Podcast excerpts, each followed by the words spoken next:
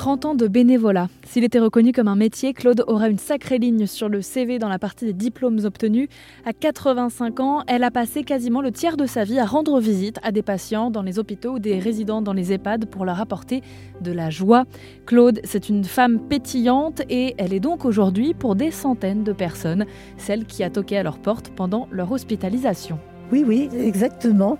Euh, ils pourront dire, oui, je me souviens, euh, l'après-midi, c'est vrai que quelquefois c'était un peu long.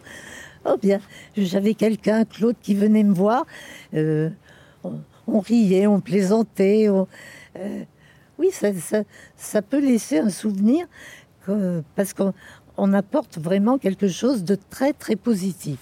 Mais pour cela, il faut quand même avoir au départ de l'empathie pour les personnes euh, en difficulté de santé, euh, pour les personnes âgées. Bon, il, faut avoir quand même une empathie au départ. Si, on n'a pas cette empathie, euh, faut pas commencer parce que on ne le fait pas. Il y a quelque chose en nous qui est retenu et, et qu'on ne donne pas, et ça, ça, ça se perçoit.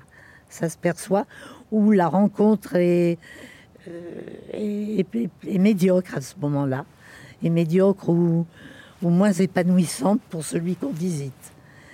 Il faut sentir, il faut sentir au départ d'abord cette empathie pour les personnes en difficulté de santé ou âgées. Et quand on ressent ça, il faut en plus sentir le besoin de, de donner, d'apporter, de donner. Claude est bénévole depuis 30 ans. Le 5 décembre prochain sera la journée du bénévolat. Alors pour l'occasion, pour euh, en découvrir un peu plus sur elle ou sur d'autres bénévoles, eh n'hésitez pas à vous rendre sur rzn.fr.